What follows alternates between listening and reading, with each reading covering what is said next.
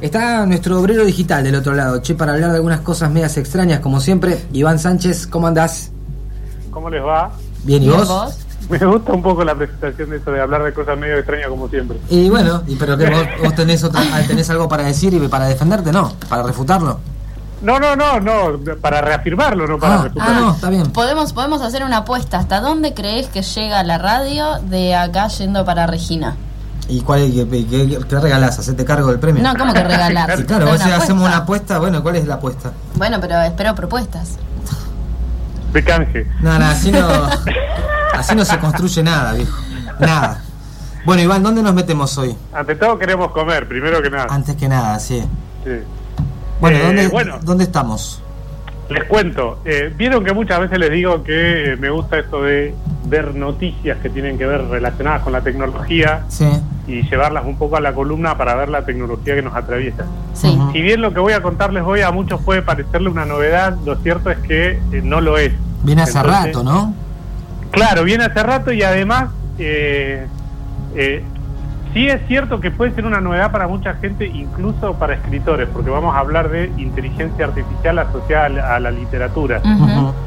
Que no voy a pisar, como dijeron al principio, la columna de literatura de los martes. Ah, menos mal, menos mal. Claro, porque, pero no por, eh, digamos, no es que voy a hablar de literatura, sino la tecnología aplicada a la, literatura. Exacto. Entonces, eh, digamos, más allá de que no sea una novedad tecnológica, sí lo es para el mundo del arte y aparte es como una especie de disparador que no sabemos a dónde va, no, no hay definiciones de qué es lo que va a pasar con la inteligencia artificial aplicada a la literatura, con lo cual es un tema abierto. Claro. No es que es una noticia vieja que ya pasó y lo que venimos a hacer ahora es contar eso que pasó, sino que abre, yo diría, más preguntas que certezas en todo caso. Porque eh, una de las experiencias que me la encontré, esas cosas que soy de, mente nerd, de, investigar cosas de tecnología o de leer cosas de tecnología, me encontré con NeuroWriter, una computadora que escribe, que escribe, básicamente. ¿Y qué escribe? Y escribe, básicamente es un, es un plagiador, NeuroWriter, porque eh, lo que hace es sus programadores lo que hicieron fue cargarle libros de autores famosos, en este caso en español, porque es una aplicación eh, hecha en Madrid. Entonces, le, por ejemplo, le cargaron el Don Quijote de Cervantes. Y entonces lo que hace la computadora o lo que le piden que haga la computadora es crear un texto nuevo, o sea, escribir, pero con la impronta de Cervantes. Entonces, es ni más ni menos que un plagio. Ahora, un plagio propiamente dicho es escribir lo mismo y decir que es tuyo.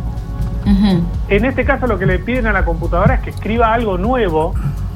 Entonces lo que la, máquina debería hacer es copiar eh, o es tratar de imitar a Cervantes de cómo escribiría Cervantes hoy una novela. Ajá, bien. Pero lo que te suben es exactamente lo mismo, digamos, te suben una nueva versión del Quijote.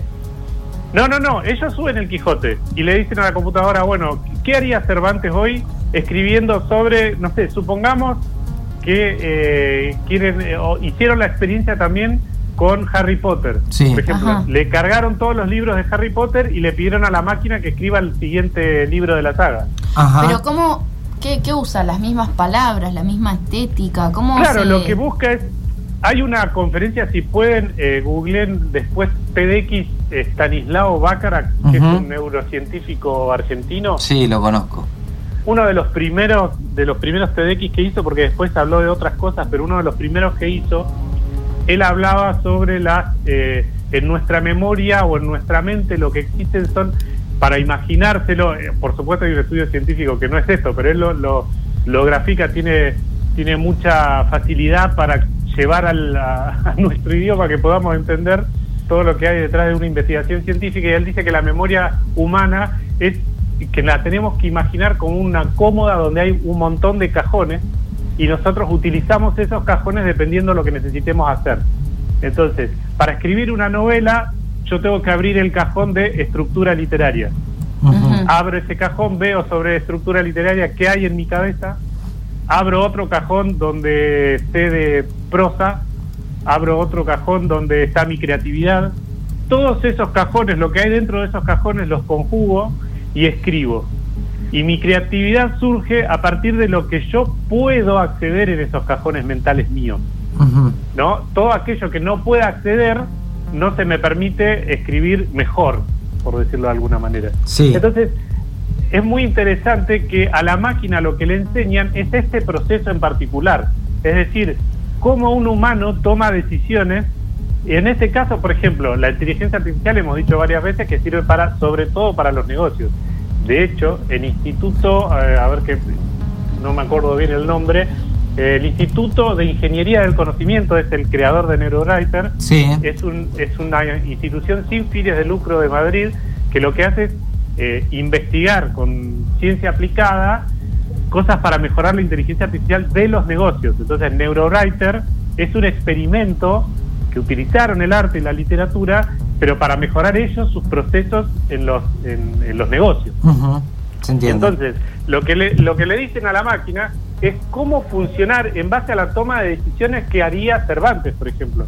Cervantes, un escritor dice, por ejemplo, esa técnica de utilizar las tarjetas, por ejemplo, tirar las tarjetas arriba de un escritorio y decir, una tarjeta es el personaje, otra tarjeta es el lugar, otra tarjeta... ¿Vieron cuando hicieron el tema del... cuando ejercitaron lo del cadáver exquisito? Sí. Sí. Bueno, lo mismo, vos escribís en una tarjeta, bueno, mi personaje es eh, una señora de 50 años que perdió sus hijos y escribís esa tarjeta y la dejás en la mesa. Y escribís otra tarjeta que dice, bueno, es en Babilonia el lugar. Y, y entonces empezás a mezclar esas tarjetas, elegís, que ese es un proceso creativo, es un ejercicio. Sí. Y a partir de ahí vos podés escribir una novela en base a eso que al azar elegiste entre tantas tarjetas. Ajá. Lo que hace la máquina es esto, la decisión de elegir tarjetas de, de- o abrir sus propios cajones en base a la información previa que tiene. Claro. La diferencia entre la máquina y nosotros es que puede acordarse de memoria todo el Don Quijote. Sí, pero la pregunta que te hago es la siguiente, Iván. A ver si nos ponemos serios. Ah, No, no, pero pienso, digo, cargaron el Quijote. ¿Eso es eh, absolutamente representativo de Cervantes? Quiero decir, eh, a partir de eso la máquina escribe, como Cervantes escribió el Quijote, otra historia, digamos, porque en sí... eh, No, no, sí- claro, no le piden que escriba el Quijote. Claro, no, no entiendo, pero digo que la única data que tiene la computadora de Cervantes es el Quijote. Entonces va a escribir no como Cervantes, sino de una manera similar a como Cervantes escribió el Quijote y no otras cosas. Claro. Exactamente. En el caso de, de Harry Potter le, le cargaron todo lo que tenían de J.K. Rowling. Claro. Claro.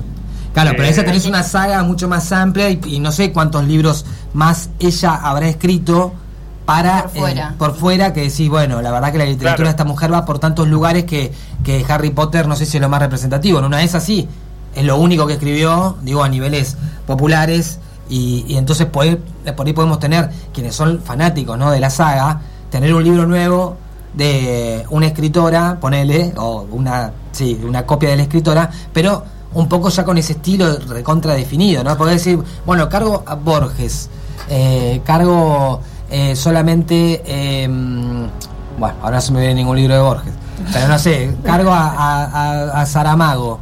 eh, y bueno, tampoco me acuerdo ninguno. Pero Bueno. digo, ¿entendés? Como cargar un, un, un, un título X random que no sé si realmente representa la forma de escritura que tiene un eh, escritor o escritora.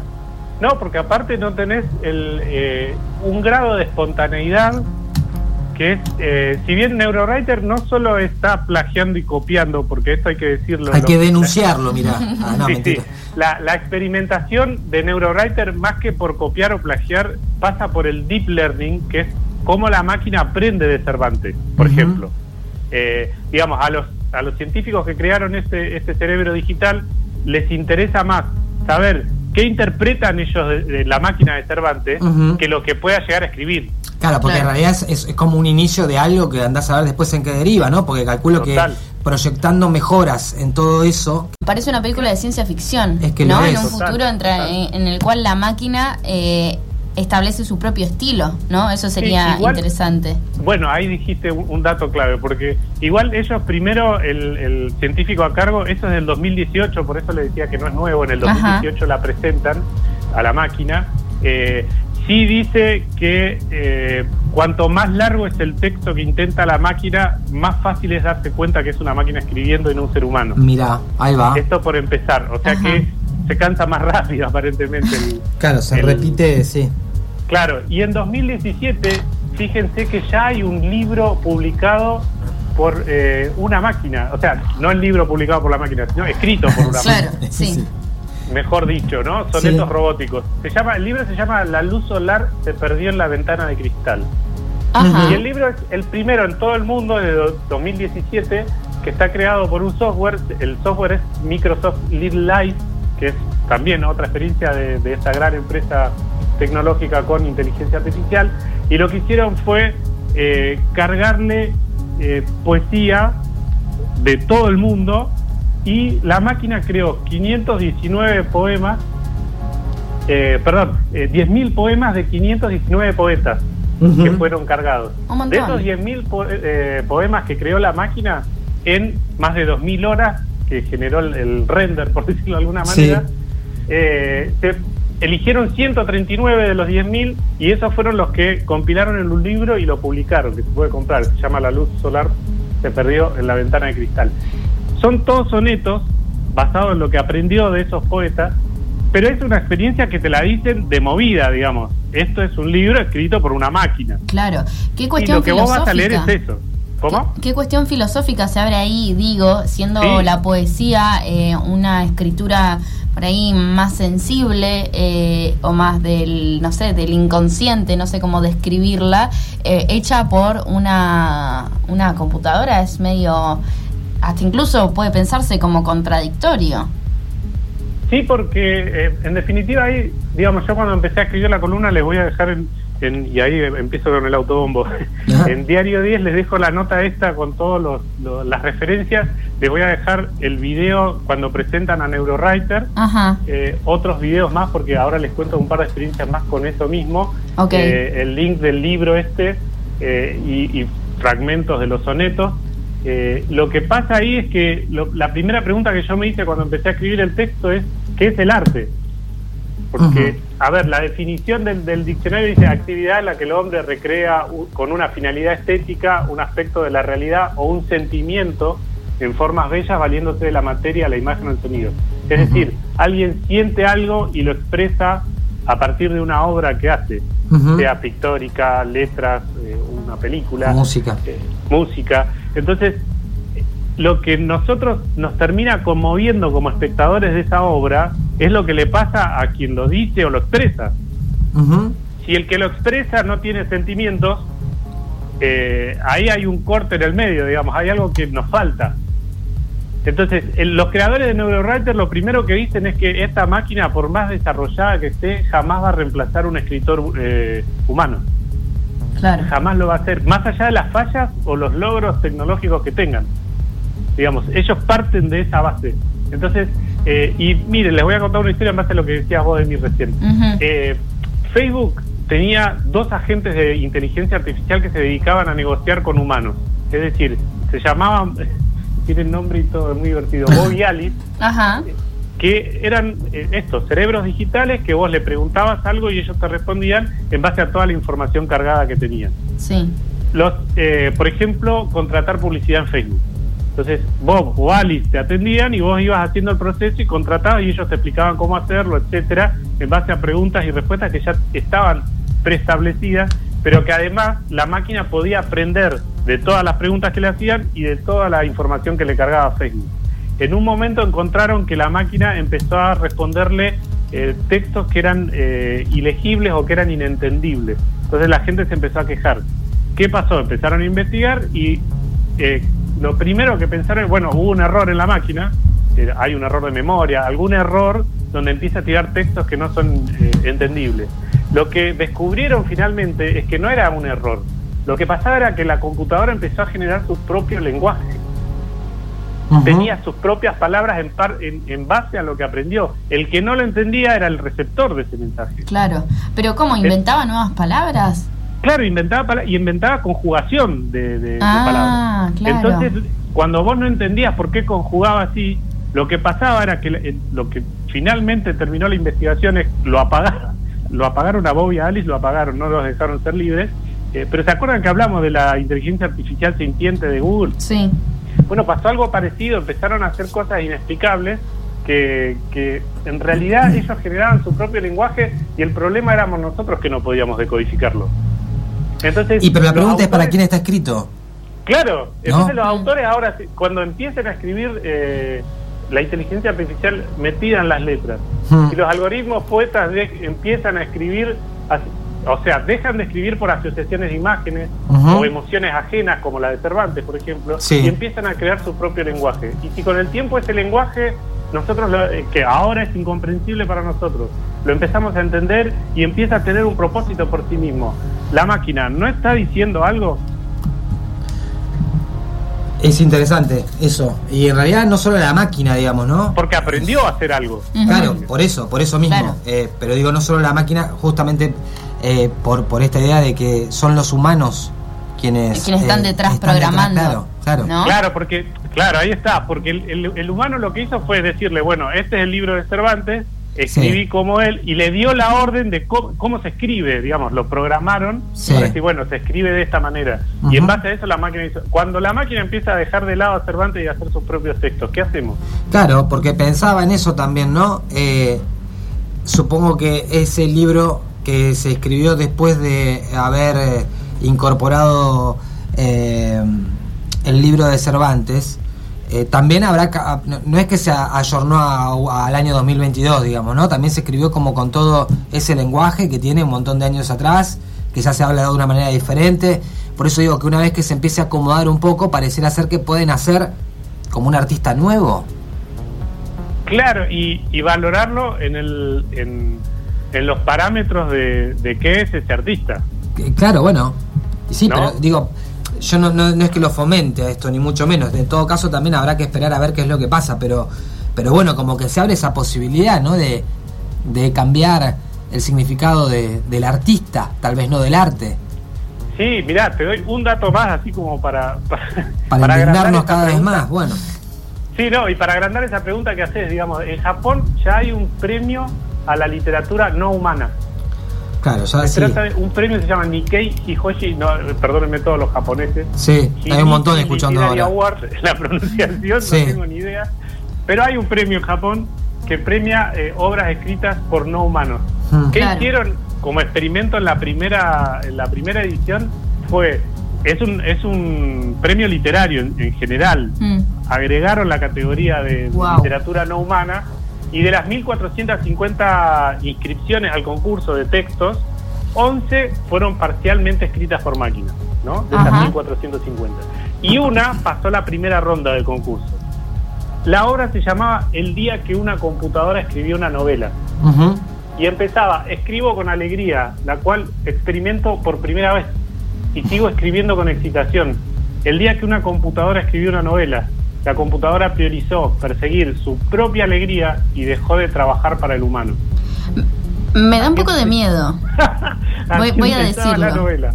Y bueno, los jueces, pasó la primera ronda, a los jueces, esto era muy importante, no le dijeron... Eso es lo que te iba a preguntar. Claro, no le dijeron que era escrita por una máquina. Le dieron las mil, 1450 obras, ellos elegían cuáles eran, cuáles eran las mejores y pasó la primera ronda.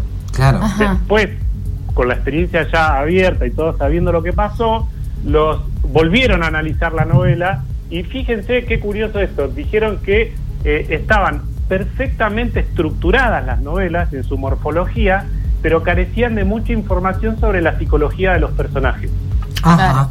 Que no es nada curioso. ¿sí? Claro, claro. No entendían la psicología, o no entendían, no desarrollaron del todo la psicología de los personajes, pero estaba muy bien estructurada. Es eh, digamos, es, entendible. Sí, sí, sí, sí, obvio. Que eso haya pasado. Eh, pero en algún punto para mí se va a poder desarrollar en ese caso la psicología de los personajes y pienso, por supuesto, por supuesto. Y pienso de todo de todo esto que nos trae Iván que muchas disciplinas o ámbitos artísticos se usan, se ponen eh, a disposición de la inteligencia artificial, ¿no? Como es la excusa, ¿ok? La, la literatura o escribir o demás para el desarrollo, por ejemplo, del machine learning. Entonces, en, en la decisión del ser humano de mm, avanzar en, en estos desarrollos tecnológicos, ¿no hay un riesgo que no estamos viendo? Porque ahora estamos como, sí, todo bien. Eh, y si qué siempre nos posicionamos, perdón, y siempre nos posicionamos, como si nosotros nunca nos van a superar, porque en realidad somos nosotros los que programamos, entonces nosotros siempre tenemos Claro. la llave o no Claro. para abrir eso, pero en definitiva, Lo ¿cuál es el límite, no? Claro, lo que hacemos, digo, al, a largo plazo, o mejor dicho, capaz que en un futuro más reciente, va a tener repercusiones como por ahí incontrolables. Digo, en este caso se puede desdibujar eh, qué consideramos como artista o no. También. Sí, yo como decía al principio, digamos, esto más allá de no ser una novedad, abre más preguntas que certezas, que es lo que me está diciendo vos, digamos. Eh, no me acuerdo si era Lovecraft que, que dijo que no hay peor miedo que el miedo a lo desconocido, eh, que- volviendo a la literatura. Entonces, eh, lo que no sabemos es hasta dónde va y, y, digamos, yo no tendría miedo, lo que tendría es tratar de descubrir qué es lo que pasa ahí. Eh, porque en definitiva, si lo llevamos al deporte, cuando hay dos boxeadores no boxea uno un peso pluma con un peso pesado, lo dividen en categorías. Sí. Eh, y, y con eso también es lo mismo, digamos, en este concurso no le dijeron a los jueces al principio, pero después sí, digamos, hay que develar esa verdad oculta. Claro. Entonces una cosa es el artista sintiente y otra cosa es la inteligencia artificial sintiente. Sí, pienso igual, perdón, que hay un montón de cosas que se utilizan en ese sentido ya hoy por hoy en el arte, Sí. que por ejemplo no se pensaba, y fue lo primero que se me ocurrió, por ahí los diseños eh, de luces que se hacen para espectáculos. A veces hay algún programador que esté ahí, pero después también hay un montón de cosas que decís, che, según el ritmo de la música, que porque te pasa un cable por acá y vos sentís el beat, digo, sentís el beat no a la computadora, a la máquina, es decir, vos detectás cuál es la velocidad de la canción y a partir de eso vos creás dentro de los parámetros que ya tenés un set de luces determinado, que son eh, cosas que ya se recontra utilizan. Después habrá alguno que tenga más ganas de laburar, digamos, ¿no? Pero y de estar en vivo y de que haya una persona que cree en el momento un diseño, este, pero si no también ya existe, digamos. Sí, pero en estudio vos lo sabrás más que yo, digamos, las consolas de sonido de estudio, Sí. que los remos suben y bajan solo según también programados por inteligencia artificial. Sí, sí, sí, por eso. Así que aplicado al arte sí. Y después el último ejemplo que les quería dar, que tiene que ver un poco con la literatura y con el arte, es que en YouTube hay una película completa, un cortometraje completo que se Ajá. llama Sunrising, que es escrito, fue escrito el guion por Jetson, otra máquina. Jetson como los eh, los supersónicos, era lo- el dibujito animado de Hanna Barbera. Mm, No, no, yo no, no, ahí no, ahí no he llegado, o sea, conozco los supersónicos, nunca Claro. fueron demasiado de mi agrado, entonces no te puedo No, decir. no, ya sé, no, no, no, pero se llamaba Jetson, creo que era el apellido de ellos. así. No, no, no, por eso, pero digo, no, era- no los conozco, o sea, sé quiénes son, pero no tengo los nombres, a eso me refiero, no. Ah, bien. No es como bueno, Pedro esta máquina escribió también, le, le cargaron un montón de películas de ciencia ficción eh, y sus textos, sus guiones, digamos, que consiguieron, y le pidieron que escriba un guion de una película. Hizo el guion de un cortometraje y lo, y, y lo hicieron, digamos, lo, lo realizaron, lo filmaron, y está en YouTube completo, que les voy a dejar el cortometraje completo, y explican cuál fue el proceso para escribir el, el guion.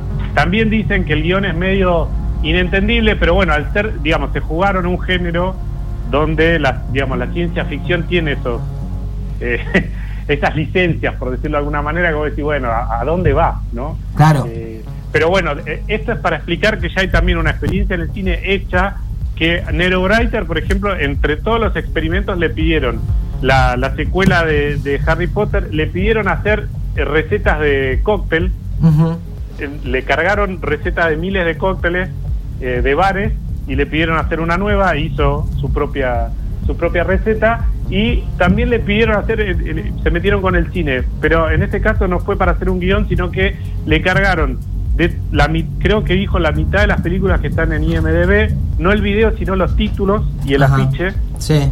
Le metieron toda esa información a Neurowriter y Neurowriter lo que hizo es, le pidieron eh, 50 películas nuevas, títulos nuevos de película, cómo sería la película. Y eh, le salieron cosas muy graciosas que además la máquina lo que hacía era elegir, ¿se acuerdan cuando hablamos de eh, esto que Google podía hacer imágenes en base a pedidos escritos? Sí. Sí. Por ejemplo, quiero un perro con un sombrero en el medio de Sí. Madison Square Garden. Sí. Bueno, la máquina hizo eso con Google y le pidió imagen, o sea que estaba el título de la película y el afiche de la Claro, sí, película. todo, todo junto ya. Ah, armado. me encanta. Y, Y era muy loco porque había películas que parecían esto, el, el sol sobre la ventana y el afiche que aparecía, le, le rem- cuando vos lo ves, le rememora al tipo, el que explica, el, el- el científico que hizo Neurorider, dice, parece un festival de cine finlandés entre el título y la imagen y es totalmente coherente lo que pasa ahí. Lo que pasa es que no saben de qué se trata la película. Claro, no Claro. está, no Porque está no escribe escrito la todavía. Claro, claro. Claro. Ya será escrita, ya será escrita. Bien, Iván. Bueno, esto todo estará esto colgado en diario10.com.ar. También va a estar en, en Spotify. Spotify, en la en la subidona que metes ahí de, de estas columnas. Bueno, hay un montón de Vamos a ver lugares. si una inteligencia artificial hace una columna. ¿Cómo? Vamos a ver si una inteligencia artificial puede hacer una columna. No, no, no. Yo prefiero Ah, yo iba a decir que estaba bueno. Bueno, Emilia, vas en detrimento de nuestro trabajo. O sea, vos ya sabés cómo es esto. No, no, no, pero Y no sí. es la máquina que reemplaza al hombre. es- Ah, ¿cómo que no? Pero es una. A a Iván en todo caso, no a nosotros. Ah, bueno, está, bien, está bueno que le cuidas el laburo la- con los compañeros, es muy importante eso. Sí, una amiga, Emilia Segovia, Iván, te la presentamos. Este, muy bueno. Che, Iván, lo único que te quiero decir es que se nos fueron todos los oyentes en Japón después de tu pronunciación. Sí, Teníamos como 10 y de- ya cancelaron. Tenemos un conflicto con la sociedad japonesa. Sí. Bueno, nos encontramos el lunes de nuevo. Dale, un abrazo a los tres. muchas gracias, Iván. Nos vemos. Gracias, Hasta Iván. luego. Pasaba Iván Sánchez, nuestro obrero digital, hablando de la inteligencia artificial ahora ligada y dispuesta a la literatura. Una flayada importante. Así es.